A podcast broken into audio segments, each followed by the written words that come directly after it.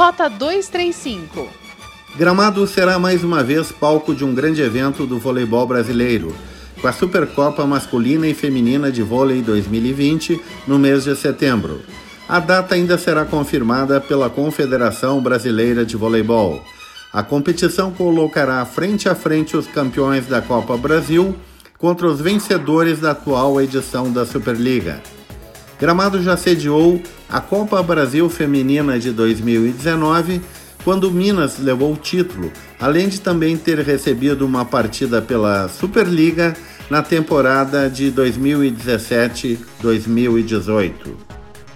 A Polícia Civil de Gramado interceptou na noite de domingo um carregamento de drogas junto ao pedágio de Três Coroas, na RS 115 em seguida, os policiais realizaram uma revista no automóvel, encontrando as drogas que estavam no assoalho do banco do carona.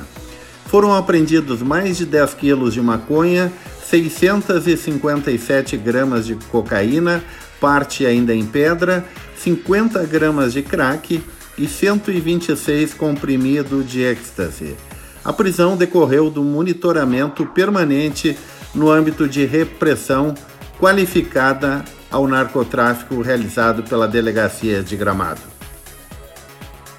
O Cadastro Geral de Empregados e Desempregados, o CAGED do governo federal, revela que a economia de Gramado criou 532 novas vagas de trabalho durante o ano de 2019.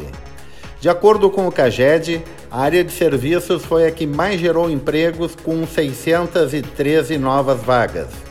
Já a indústria puxou os números para baixo, com o fechamento de 231 vagas de trabalho. Na vizinha Canela, o CAGED aponta o fechamento de quatro vagas de trabalho entre janeiro e dezembro do ano passado. Somente no mês de dezembro, auge da alta temporada turística, foram fechadas 21 vagas de trabalho em Canela. O Serviço de Inspeção Municipal de Gramado realizou ontem a apreensão de queijos vendidos de forma irregular por ambulantes no bairro Várzea Grande.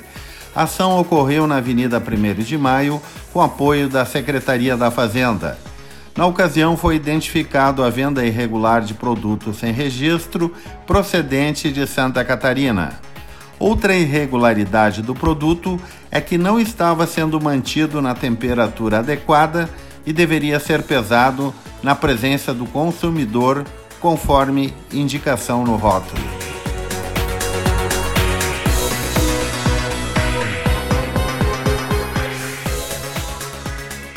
Rota 235 é o podcast da Rádio Hortências.